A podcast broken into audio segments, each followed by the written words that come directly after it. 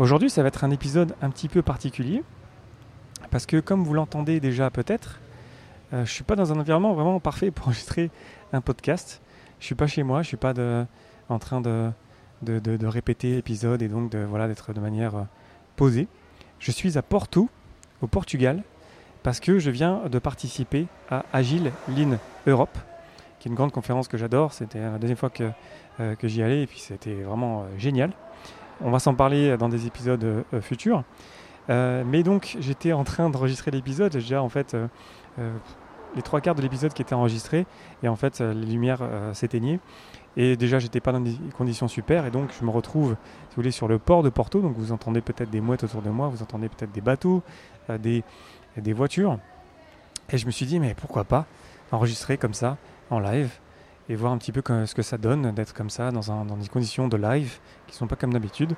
Et j'espère que ça va vous plaire et je vous invite à me dire euh, ce que vous en pensez euh, pour vraiment partager là-dessus. Peut-être euh, que vous me dites, ah, tiens, ça peut être marrant comme ça d'avoir des, des, épisodes live. Le truc un petit peu difficile pour moi, c'est que en fait, j'ai l'habitude de préparer les épisodes par morceaux.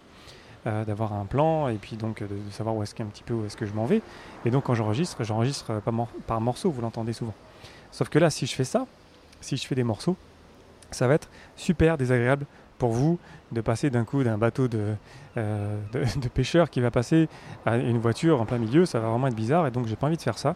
Donc cet épisode-là, il va être complètement d'une traite.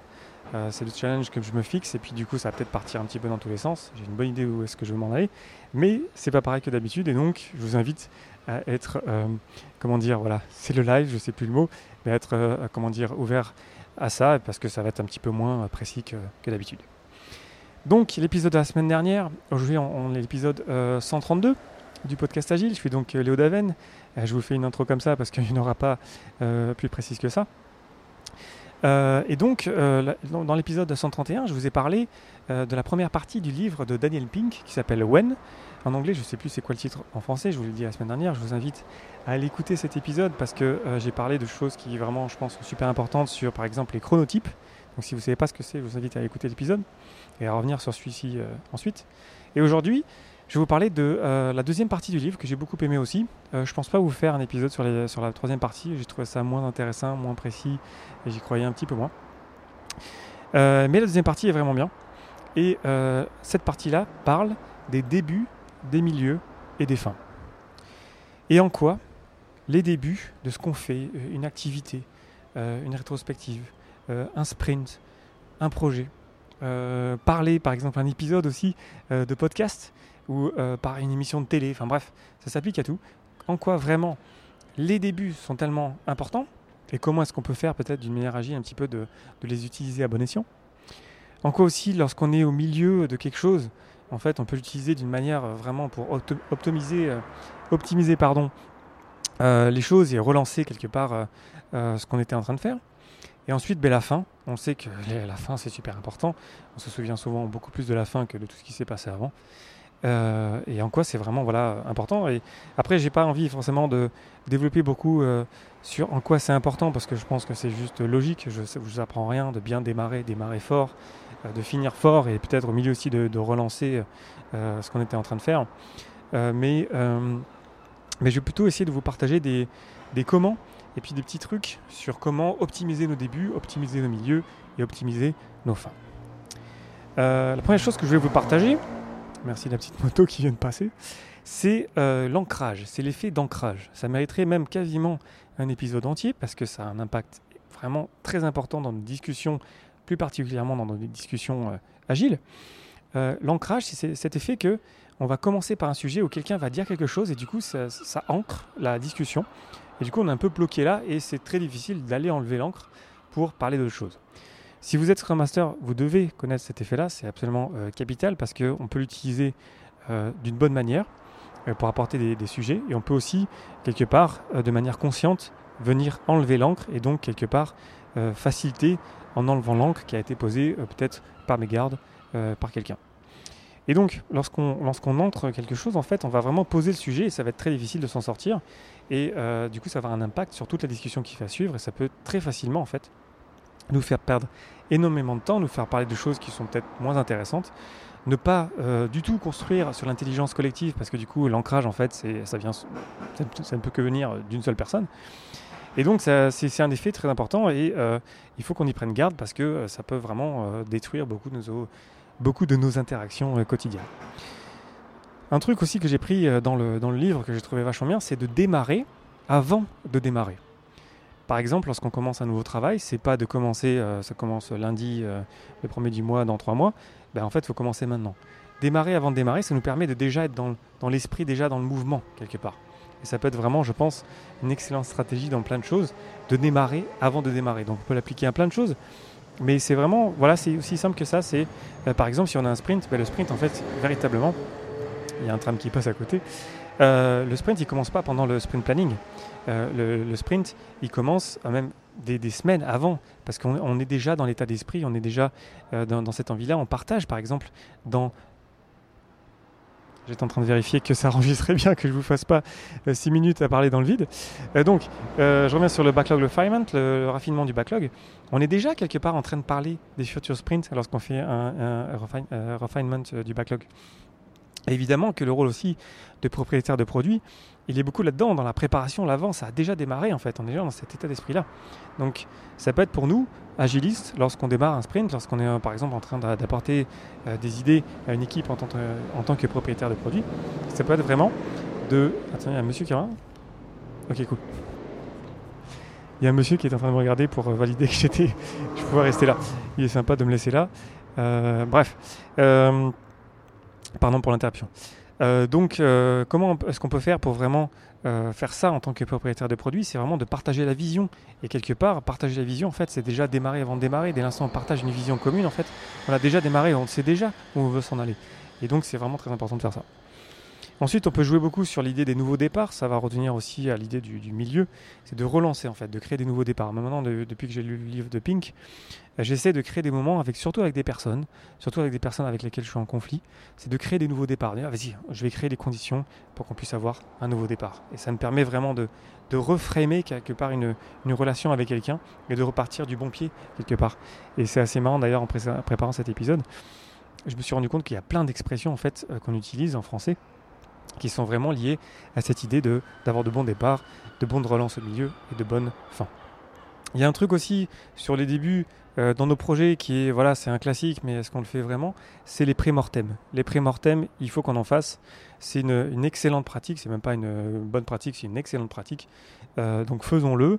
Ça nous permet de nous poser la question euh, si vraiment dans 2-3 mois, à la fin du projet, tout a foiré, on revient un petit peu en arrière et donc du coup on va vraiment adresser des risques et on va vraiment sortir des choses intéressantes de cet exercice-là. Donc vraiment, faisons des pré-mortem. Ensuite, je vais passer directement au milieu, au midpoint en anglais. Euh, un bon truc euh, que j'ai beaucoup aimé, c'était euh, comment relancer et comment on fait en fait lorsqu'on est un petit peu en avance, un petit peu en retard dans l'objectif qu'on s'était fixé. Est-ce qu'on est un petit peu derrière Est-ce qu'on est un petit peu devant? Moi, je préfère utiliser derrière, devant, parce que du coup, j'ai pas envie de parler de temps, mais vous comprenez l'idée que je veux vous partager. par exemple, dans le livre, une étude que j'ai trouvée vraiment fascinante, des équipes de basket américaines euh, donc du coup, ils avaient plein de données sur plein de matchs de basket. Et se sont rendus compte que d'avoir un point de retard à la mi-temps, en fait, c'était un avantage. En fait, il y avait plus d'équipes qui gagnaient des matchs de basket lorsqu'elles avaient un point de retard que d'autres, dans d'autres conditions.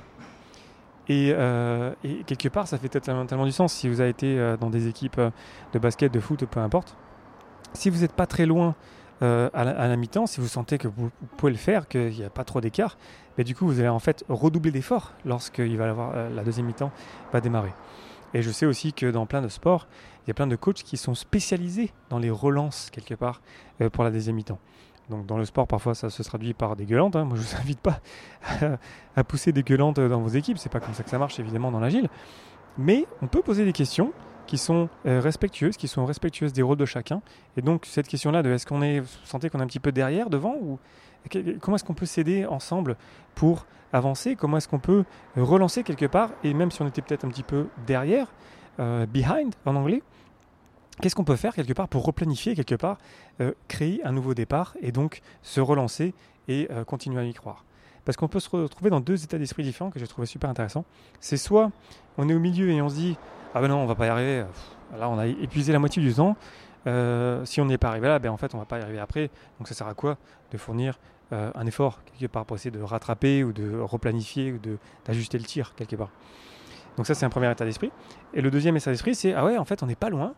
Euh, en fait ouais bon ben voilà, voilà, on a eu des conditions, il y a des trucs qui sont passés, mais bon on relance, on y croit et on, replanifie, on fait la même chose, on se réajuste et on, est vraiment dans cet, état d'esprit positif d'y croire et de relance qui fait en fait qu'on va avoir plus de chances de réussir ce qu'on voulait accomplir ensemble.